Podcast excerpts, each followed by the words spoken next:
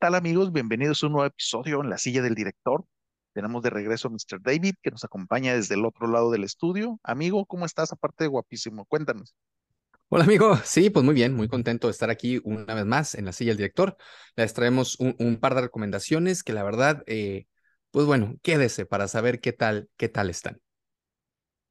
Y David, y fíjate que eh, estamos tratando algo nuevo, esperemos si les guste, esperemos que nos dejen sus comentarios en todas nuestras redes sociales, nos vayan a seguir, la silla del director, el podcast, Facebook, Twitter, Instagram, TikTok, YouTube, obviamente Spotify, todas las plataformas de audio. Y si te parece, David, no sé si quieres empezar tú con las recomendaciones que traemos ahora. Claro que sí, fíjate que, que, bueno que lo mencionas, eh, creemos que este formato les puede gustar mucho a ustedes porque vamos a hablar únicamente de dos películas, generalmente hablábamos de cuatro, pero creo que este formato les puede servir más a ustedes porque generalmente cuando escuchas un podcast vas al trabajo, vas al gimnasio, eh, pues quieres algo un poquito más corto, ¿no? Y bueno, ya sin, sin darle tantas vueltas, el día de hoy les voy a hablar de, de una película que parecía que estaba muerta, pero no, andaba de parranda. Y vamos a ver qué, qué, pues, ¿cómo le fue, no? Eh, y vamos a hablar de esta película que se llama Jeepers Creepers, una película que fue muy famosa, que fue una película que incluso fue de culto, que sus entregas fueron, pues, interesantes, por eso fue que logró este culto y ahora salió la nueva película Jeepers Creepers Reborn. Y si te parece, voy a proceder a leer lo que tengo por ahí preparado y después comentamos entre tú y yo. Bueno, ¿de qué va esta película? Una pareja maneja por una ruta semidesierta mientras se distraen descifrando las letras de las patentes de los vehículos ocasionales que se cruzan. A un costado del camino ven a un cowboy fantasmal arrojando un cuerpo envuelto en sábanas por un tubo que lleva al subsuelo de una casa en ruinas. Después de ser perseguidos por el viejo camión, deciden volver a investigar. Este prólogo habla menos, perdón, de la falta de ideas para un reinicio que de la franquicia que de un intento de estar a la moda de las películas, ¿no? O sea, realmente, pues por ahí estamos mal. Esa escena que vimos es la que estamos viendo a través de, YouTube como un documental real de algo ocurrido hace 23 años. Sam respira el mito de Creep, sabe que las leyendas y las teorías conspirativas que circulan en torno a esta figura misteriosa y sobrenatural llegan a los lugares de la realidad que la ciencia no puede encontrar. El gesto postmoderno con el que Scream de Wes Craven, por ejemplo, reescribió el slasher, con personajes obsesionados con el género que conocen sus códigos narrativos, eh, logró posicionarse de una manera muy interesante precisamente por la manera en la que estaban escritos, ¿no? Y creo que la manera en la que Jeepers Creepers había logrado posicionarse era muy interesante porque te estaba hablando que literalmente era un demonio que resucitaba X cantidad de años para volver solamente unos cuantos días para volver a comer. Y en esa esencia era algo bastante interesante. Pero bueno, ¿qué pasó? Pues la verdad, este guion es demasiado artificial y con personajes secundarios insustanciales y una historia de amor y traición que la verdad no está desarrollada. Una secta satánica de tres personas que, que pues no va a ningún lado Jeepers Creepers Reborn es un proyecto poco ingenioso de actualizar, eh, sobre todo de una franquicia que, que, pues la verdad se esperaba bastante. La película se inclina hacia el terror clásico para recuperar el antiguo fandom, al tiempo que los eh, metacomentarios intentan inscribirla en la modernidad, ¿no? Mientras hace que Creep, una figura de culto para los amantes del género, y que se, se juntan en esta eh, convención que nos plantea la película en Luisiana. Pero ese escenario de feria de ambulante, música electrónica y cultura cosplay sirve como, como un homenaje al cine de los 80, sí, pero realmente no aporta nada a la historia. O sea, la historia se queda, se queda estancada, no, no recibimos nada nuevo. El, el, propio, el propio Creeper tampoco tiene una presencia inquietante que sí tenía inicialmente. O sea, realmente esa era la parte importante de la película, que no sabías si era un demonio, si era un asesino, qué era la parte de las primeras películas donde parece que ya lo mataron y de repente saca unas alas del demonio. Es increíble, es fantástica. Y aquí la verdad ah, se ve bastante X, no, no, nos, no nos sorprende nada. Eh, el CGI parece una parodia, eh, es tan malo que parece que lo hizo Marvel. Después de ver Jeepers Creepers 3, pues bueno, si ustedes pensaban que esta película iba a, traer eh, a, ese gran demonio y a esa franquicia de vuelta, pues parece que le puso el último ataúd en su, el último clavo en su ataúd. Em, dime, amigo, ¿has escuchado algo de esta nueva película? Estoy seguro que has escuchado de Jeepers Creepers. ¿Cuál es tu opinión? Mira, sí, sí he escuchado. Las primeras dos me parecen eh, refrescantemente buenas, divertidas, la verdad, como bien dices, eh, toma este, este mito. Todos hemos escuchado alguna vez que en las carreteras siempre sucede algo turbio, ¿no? Lo vimos en la primera entrega con Justin Long, creo que Lang, creo, ¿no? Perdón. Justin Lang eh, como el actor principal, enfrentándose a, a este demonio, que regresa cada 23 años para alimentarse durante 23 días, ¿no? Y luego en la segunda parte donde está... Gran dato, amigo. De hecho, también lo que quisiera comentar, que ese me parece un gran Sí, dato, ya no continuó eh, en este, y se nota bastante la mano el último, dire- el, el director original, eh, porque tuvo por ahí unos problemas bastante fuertes de pedrastía, entonces eh, le dieron eh, la película a un nuevo director que la verdad lo, lo terminó de matar, ¿no? Perdóname, continúa.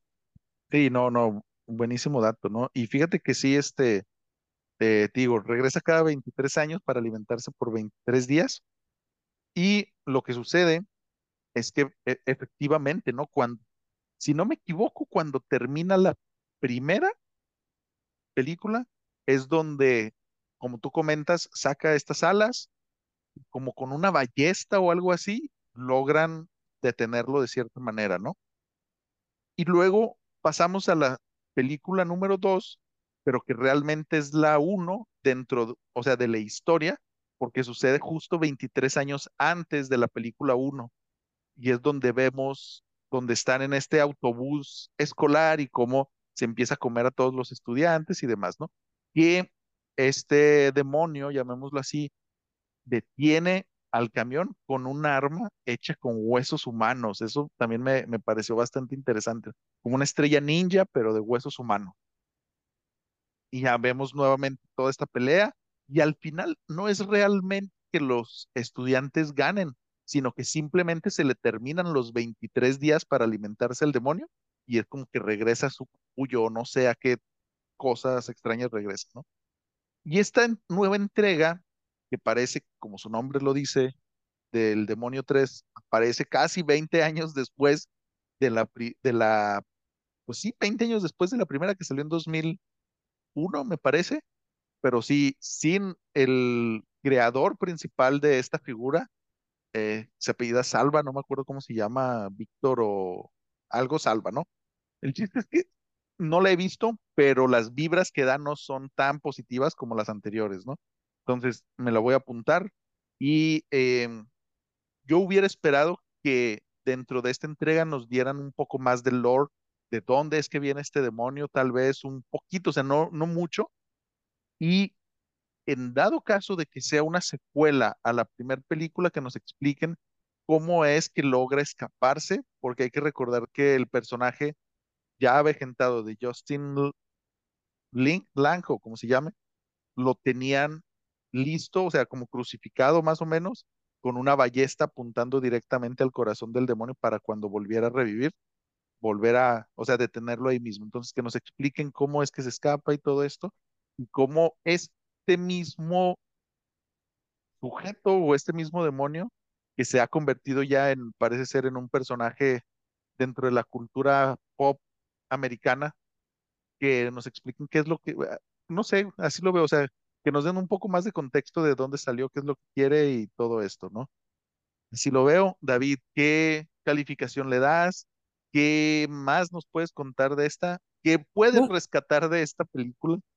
Pues no, realmente no hay mucho que rescatar. O sea, es una película que, que en su concepción es muy buena. Las primeras dos historias son bastante interesantes, por decirlo menos. O sea, y te, te, te trasladan a, a, a este sentimiento de, de claustrofobia cuando están en el camión, los chicos peleando contra este demonio. Eh, en la primera parte que realmente no sabes qué es lo que puede pasar y que tú pensabas que era un asesino slasher y resulta que era un demonio bastante interesante. Esta tercera película no tiene ni pies ni cabeza, el CGI es horrible, está mal escrita, está mal dirigida, está mal actuada, los eh, maquillajes horrible. Le doy 1.2 y nada más porque, y creo que me estoy arriesgando, Rick. Entonces, eh, pues no la vea, definitivamente no la vea en el cine. Eh, seguramente muy pronto llegará a los servicios de streaming, sobre todo aquellas personas que son fanáticas de esta franquicia Jeepers Creepers, porque pues tristemente nos han ido destruyendo las franquicias de terror. Ya hablamos lo que pasó con Halloween y ahora pasa con Jeepers Creepers. Sería bastante refrescante que se atrevieran a hacer algo similar, amigo, pero que realmente lo hicieran en el tiempo, como pensamos que pudo haber sido con Tarantino en la de Kill Bill, ¿no? Que le dice, te veo en 20 años, cuando estés grande, en 20 años quieres eh, pelear conmigo, ya sabes dónde encontrarme. Si hubiera pasado esa película, habría sido fantástico, ya no sucedió, pero una película de terror que sucede cada, no sé, cada ocho años, que pusieran a, a un demonio, lo que sea, y que se apareciera cada ocho años, y que cada ocho años hicieran una película de, eso sería fantástico. Ahí se los dejo, directores. Just a thought. Tienen nuestro correo, la sigue el director, nuestra manera de contactarnos por si alguien quiere contratar a, a David y que les dé un poco más de ideas de qué hacer al respecto. Pero sí, fíjate que, o sea, de hecho no sé si sabías, esta es la cuarta película porque hubo una tercera, parece ser que salió así muy desapercibida ya por el 2017, entonces cada vez, cada vez se va perdiendo más este, este gran personaje, me parece, dentro del, del mundo del terror reciente, llamémoslo así, porque sí justo va, corresponde con esta ola de nuevos de una manera diferente de contar el terror, que es, salió más o menos a las mismas fechas que el Scream original, entonces como que toda esta nueva fase de, de terror post 2000 me parecía un, pudiera ser como que el equivalente a, no sé, tal vez un Freddy Krueger, un eh, Michael Myers, algo así, pero moderno, o sea, alejándonos de, de las cuestiones ochenteras, setenteras, pero no, o sea, sus mismos escritores lo han ido, lo han ido cavando o sea, han ido cavando su propia tumba. Esperemos si lo dejan ahí por otros 23 años hasta que alguien haga algo interesante. David. De acuerdo, amigo, no pude haberlo dicho mejor. Oye, y, y cuéntanos, ¿qué nos traes el día de hoy en la silla? Mira, David, quiero contarles de una película, pero antes de eso, quiero preguntarte a qué te suena esto. ¿Qué me dirías si te digo que hay una película donde podemos encontrar en el cast estos, este siguiente elenco, ¿no? Robert De Niro, Rami Malek, Anya Taylor Joy, Christian Bale, Margot Robbie, Mike Myers, el actor, no el asesino de Halloween, Michael Shannon, Chris Rock, Zoe Saldaña, Taylor Swift. Ah, bueno, me faltó por ahí John David Washington también. ¿Qué es lo que pensarías con un elenco tan maravilloso como este? Hay una de dos, o es una gran película o es una película de estas estúpidas que hacen para Navidad, donde ponen un gran elenco. ¿Te acuerdas que, que era eh, hace 10 años eso era de que haces un elencazo? Pero resultaba que eran siete historias de amor en Navidad o una cosa así. Entonces, o es una gran película o es una película de Navidad. Mira, yo creo que eso lo vamos a dejar a cada uno de nuestros, de, nuestro, de las personas dentro de nuestra audiencia lo decida. Porque todo este gran elenco se une bajo la dirección y bajo el guion. De Enrique Segoviano, por favor. casi, casi. Me faltó decir que está por ahí también el Chompirazo, el Champleo, quien quieras agregar.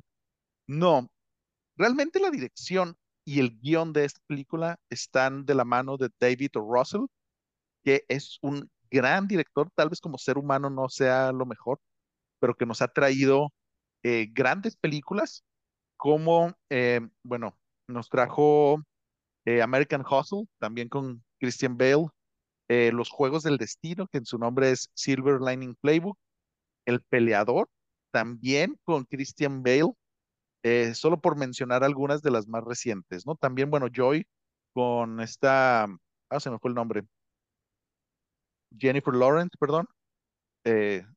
entonces tiene un buen récord de películas buenas recientemente, con guiones interesantes, con excelentes actuaciones, y a pesar de que está considerado como uno de los directores más difíciles para trabajar actualmente porque es muy, es poco amable con, con su staff, eh, muchos actores quieren trabajar con él porque logra sacar grandes actuaciones de todos los actores que han estado con él, ¿no? O sea, hay muchas nominaciones al Oscar, no solo para él en dirección, sino para muchos de sus actores que salen en sus películas. Y él nos trae esta gran historia se llama Ámsterdam, ¿no? que pasó desapercibida por muchos de los radares, no sé qué es lo que pasó, pero te voy a contar un poco sobre lo que sucede, ¿no? Esta película también tiene a Christian Bale como productor, entonces ya desde aquí vamos viendo eh, quién es como que el personaje principal, ¿no? Aparte, bueno, el señorón Christian Bale, ¿no? Si te parece, David, eh, te voy a contar brevemente de qué va esta historia. Se centra, la historia se centra en tres personajes principales. Burt Berensen, que es un doctor interpretado por Christian Bale, Carol Woodman, que es un abogado interpretado por David, perdón, John David Washington, y Valerie Boss, que es una enfermera interpretada por Margot Robbie. Estos tres personajes se unen durante la Primera Guerra Mundial, eh, principalmente Christian Bale y John David Washington se unen en el ejército, bueno, son unidos en el ejército y después de que va, conforme va terminando la guerra, coinciden en el mismo hospital donde son atendidos por Margot Robbie y se hace esta triada de personajes completamente diferentes, pero afines entre sí, ¿no? Lo que sucede es que eh, los atienden en el hospital, hay como que un poco de química entre eh, Harold o John David Washington y Margot Robbie, y pues Christian Bale pues queda como el mar tercio, ¿no? Entonces, esta película se llama Amsterdam porque justo después de que termina la Primera Guerra Mundial, ellos son trasladados a Ámsterdam, donde pasan alrededor de unos dos, tres meses en lo que terminan de curar sus heridas de guerra, terminan de caer enamorados Margot Robbie y John David Washington, y Christian Bale decide por fin regresar a Estados Unidos, ejercer como doctor y llevar su tranquila vida, entre comillas, como esposo de una de, o sea, su esposa es de las familias más poderosas que había en Nueva York en ese momento. Entonces así sucede, así pasa esta parte de la historia. Margot Robbie desaparece de repente y eh, pues es cuando Harold decide regresar a Estados Unidos y seguir su vida como abogado para tratar de pelear al lado de Burt o Christian Bale por los derechos, llamémoslo así, de todos los, em, todas las personas que han salido dañadas en la guerra, ¿no? Entonces, esta película toma se ambienta entre 1920 y, 1933 más o menos, donde durante estos 10 años vemos cómo pues el tipo de medicina que está tomando y practicando Christian Bale lo ha afectado a nivel físico, eh, su relación con su esposa está muy maltratada y John David Washington pues es el abogado del diablo aquí que trata de mantenerlo a flote, ¿no? Y esto es como que el contexto que te doy para el inicio de la película, porque inicia con eh, Taylor Swift llegando a una cita con estos dos doctores y la verdad es que llega porque su padre ha muerto. El padre es quien había sido el coronel tanto de Christian Bale como de John David Washington, pero ella sospecha que ha sido asesinado, ¿no? Entonces solo puede confiar en ellos para descubrir la verdad. Ahora, ¿recuerdas que te dije que David O. Russell sacaba las mejores actuaciones de todos los actores con los que trabajaba? Pues parece ser que no es el caso con Taylor Swift o a menos que si esa ha sido su mejor actuación, no quiero ni imaginarme lo que hizo. Ni Kristen Stewart ni Taylor Swift son buenas actrices. Kristen Stewart sí, porque cuesta reconocerlo, amigo. Pero bueno, esa es una discusión para otro día. Taylor Swift no, que se dedica a cantar y escribir canciones deprimentes que su nuevo disco y hubiera hecho trizas a cualquiera en los 1930. Bueno, también ahorita todavía sigue ahí causando unas cuantas unas cuantas lágrimas por las noches, pero no entremos en cosas tan tristes todavía. Este, pero no se preocupen, Taylor Swift no tiene mucho tiempo en pantalla, vean la película y van a ver el... Entonces, con el análisis que hacen a este cuerpo es donde ellos sin querer se empiezan a envolver en una trama conspiranoica postguerra, post Primer Guerra Mundial, Primer Guerra Mundial, contra el gobierno de Estados Unidos y ciertos gobiernos europeos, que es una conspiración más grande que ellos mismos, ¿no? Y es aquí donde poco a poco se empiezan a aparecer estos personajes interpretados de manera magistral en la mayoría de los casos de estos otros grandes actores que les comento, ¿no? Como Anya Taylor-Joy, eh, Michael Shannon, Mike Myers, Zoe Saldaña, empiezan a involucrarse poco a poco y lo que van descubriendo es una gran conspiración para secuestrar de cierta manera al gobierno de Estados Unidos, que estaba en ese momento en, la verdad no me acuerdo quién, era el presidente en ese momento, ¿no? Pero que tratan de secuestrar el gobierno poniendo, imponiendo a un militar en la posición más importante de poder en Estados Unidos. Entonces, conforme vamos avanzando, vamos descubriendo ciertas cosas, hacen mención a ciertas cosas que están sucediendo en Europa con un tal, híjole, no sé si podemos decir su nombre y que nos clausuren aquí nuestro canal, pero ya hemos con cierto personaje italiano, otro personaje por Alemania haciendo ruido y que nada más les faltaría ahí un japonesito para hacer el eje. Si ustedes saben de historia, sabrán a lo que me refiero. Y ya creo que no puedo decir más sin entrar en spoilers. David, no sé si has escuchado hablar de esta película. ¿Qué te Oye, digo, parece no, o pues qué? fíjate que está, está súper interesante. No, nunca la había escuchado, no, no he estado en mi radar. Eh, tiene un nombre bastante interesante, actores eh, consagrados. El caso de, de eh, Taylor Joy, pues se me hace una gran actriz, me ha gustado mucho prácticamente todo lo que ha hecho. Entonces, pues está muy interesante y, la verdad es que pues, se, se escucha recomendable, ya, ya te preguntaré la calificación. Amsterdam, em, ¿qué te pareció? ¿Qué, qué, qué calificación le darías a esta película? Mira, yo creo que le doy 3.7, 3.7 Bastante Nolan. sólido. Sí, sí, sí, bastante sólido. Sí, creo que eh, si me permites ya entrar más en mi opinión, em, sí tiene ciertos problemas y he escuchado por ahí que eh, David. Russell dentro de su tratamiento de la historia tenía como 10 o 12 guiones diferentes de cómo quería llevar esta historia, ¿no? Entonces, como que se nota en ciertas partes que no hay un, un cierto, ¿cómo decirlo? Cohesión. Sí, como que no hay este tono, esta cohesión necesaria para llevar esta historia tan interesante durante los más de dos horas que dura, dura como dos horas quince más o menos. Entonces hay ciertas partes que se salen un poquito de lo que yo consideraría de carácter de los personajes, como que empieza a mezclar lo que conocemos de David o Russell, que son diálogos muy coherentes, muy rápidos, pero graciosos a su, a su mismo tiempo, con de repente me daba a vibras como este Thomas Anderson, ¿no?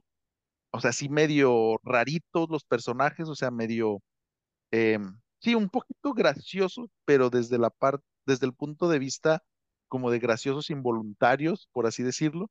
Entonces, como que se mezclaban estos, estos dos tonos que no me dejaban concentrarme bien en lo que sucedía. Y algo que sí tengo que reconocer, o sea, la película me gustó mucho, pero algo que sí tengo que reconocer es que necesitas como que cierto conocimiento histórico para poder entender qué es lo que está sucediendo realmente, ¿no? Entonces yo creo que es aquí donde no ha sentado muy bien con muchos de la crítica, porque, pues sí, en teoría una película debe ser, o sea, se debe sostener por sí misma, ¿no? No, no, no necesita, no deberías de necesitar elementos externos para que te lleven eh, o para que puedas entender esta película al 100%.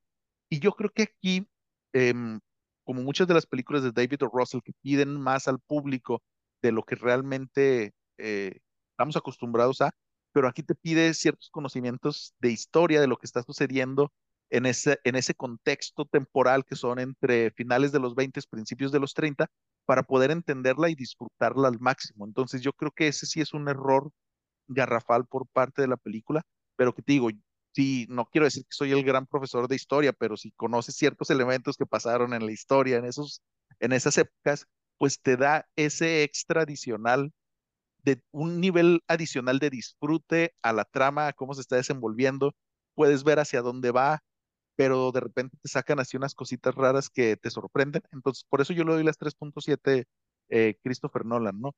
Me, me, sucedió que viendo, viendo la película, estaban ciertas cosas que necesitabas tener cierto contexto para entender y yo me reía así como, ah, esto es muy gracioso en lo que está sucediendo, pero parecía ser como que casi casi éramos los únicos eh, que estábamos en la sala porque nadie más parecía entender el contexto de, de lo que estaba sucediendo, de lo que estaban diciendo, ¿no? Entonces, ahí le faltó ese, ese, ese, ese poquito extra al guion para poder cerrar de una mejor manera y poder eh, llevar esta película a un mejor puerto, ¿no?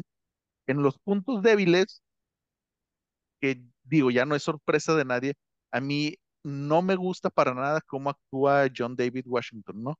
Que es el personaje principal en Tenet, para ponerlos en contexto. O sea, se me hace como que es muy plano en, su, en sus actuaciones, ¿no? Y yo creo que lo mejor tiene es venir de la dinastía de la que viene, ¿no? O sea, yo creo por eso sigue utilizando el Washington para que lo reconozcan con su papá Denzel. Entonces, yo creo que por eso lo usa. Es, yo creo que de los actores que salen en esta película, quien más me queda de ver. Y pues bueno, y está Taylor Swift, entonces ya es mucho decir, ¿no? David, no sé, no sé si tengas algún comentario extra No, excelente. Pues una película, la verdad, bastante recomendable. Me, me acordé un poquito de lo que sucedió con esta película de A24 que comentamos hace ya bastante tiempo también en este canal, que incluso comentábamos con nuestros amigos de, de Nerdify de, de Green Knight, que es una película que, que te deja y que vas disfrutando tiempo después cuando la vas digiriendo y lo vas entendiendo, pero que tiene muchas connotaciones históricas y muchas connotaciones que tienes que entender de, de cómo funcionaba eh, la mesa redonda, de quién era el rey Arturo, de, de todo esto. Y, y, si no conoces nada de eso, es una película que es sumamente aburrida. Es decir, eh, es, no deja de ser interesante como a algunos directores les vale medio kilo de cacahuate. Es decir, si tú no sabes, compa, discúlpame, yo te voy a contar mi historia pensando en que tú sabes cómo está cuando uno pensaría que cuando lo tiras al mainstream, pues lo menos que puedes hacer es explicarla porque pues está justificado el que lo estás eh, enseñando a, a, muchísimas personas, ¿no? No deja de ser un dato interesante. Pues una recomendación bastante, bastante interesante la que nos das el día de hoy. Amsterdam, ¿dónde la pueden ver, amigo? Yo la vi en el cine a finales de octubre, o sea, ya hace bastante, pero se han venido situaciones difíciles, ¿no? Que no hemos coincidido. En teoría, si no me equivoco, ya debe, es, debe estar disponible próximamente en alguna de las plataformas. En cuanto tengamos la información, se las haremos llegar, porque sí creo que vale la pena que le echen un ojo. Y sabes que, sin querer meterme mucho en polémica, a ver, ¿qué opinas tú? O sea, este tipo de películas que le piden más recursos a la gente de lo que normalmente vemos en el cine como Wakanda Forever, por ejemplo, hablando específicamente ahorita de Ámsterdam, así como bien haces tu comentario de, eh, de Green Knight, que es buenísima, pero si no tienes el contexto, de si no sabes lo que está pasando, o sea, lo que sucedió o de dónde viene este lore, pues no lo disfrutas de la misma manera. A mí me pasó la primera vez que la vi, que creo que lo comentamos en su momento, de que, es que hay muchas cosas que están sucediendo que yo sé que deberían de importarme, pero no entiendo el por qué ya cuando haces este review, este análisis de, ah, pues esto sucede por esto y esto otro, pues ya tiene un mayor disfrute, ¿no? Entonces, fíjate que la mayoría de los comentarios negativos hacia Ámsterdam vienen de ciertos gremios de la crítica estadounidense. Entonces, no sé qué tanto les haya afectado, porque, o sea, diciendo las cosas como son, a mucha gente dentro del mainstream en Estados Unidos no les interesa lo que suceda fuera de Estados Unidos, ¿no? Entonces, si no tienen este contexto que sucedía o no les interesa aprender o cómo es que la Segunda Guerra Mundial llegó a ser, pues obviamente les va a parecer aburrido y no van a tener muchos de estos datos, ¿no? Sin embargo, creo yo que otros críticos que puedan entender un poquito más, tal vez hubiera sido mejor vista, ¿no? No sé, no sé cómo explicarlo. Sí, o sea, como que les vale porque no está sucediendo realmente y digamos que, pues Estados Unidos es el país con más terraplanistas y antivacunas que existe, entonces no creo que sean las personas más brillantes, hablando en el mainstream en general, ¿eh? Entonces, yo creo que por ahí va un aquí, poquito. Aquí no estamos este, muy lejos. Este... acuérdate que tenemos a AMLO de presidente, pero entiendo tu comentario. Está, tienes totalmente la razón. Es decir, sí, la verdad es que son películas refrescantes, aquellas que te exigen, que le exigen a, al espectador, ¿no? Eh, no son claro. muchos los directores que se atreven, porque el atreverse a hacer eso significa que o eres un director muy chingón o te estás dando un balazo en el pie terrible, ¿no? Y nadie quiere ver tus películas. Entonces, pues una gran recomendación, Amsterdam. Amsterdam, así es, eh, 3.7. David, no sé si tengas algún otro anuncio que hacerles a nuestros amigos antes de hacer el cierre. No, solo, solo recordarles que, que, en estas épocas se vienen bastantes cosas en el cine, no se pierda nuestro programa, por ahí vamos a, quizá eh, tener un, un, especial navideño, hay algunas películas que son buenas, que usted tiene que ver en Navidad y, y, que siempre nunca sabemos qué poner, entonces pues vamos a darnos a la tarea de investigar qué le podemos recomendar a ustedes amigos y gracias por estar una semana más, nos vemos la próxima semana, por mi parte, goodbye. Muchas gracias a todos. Nos vemos la siguiente semana. Hasta luego, amigos.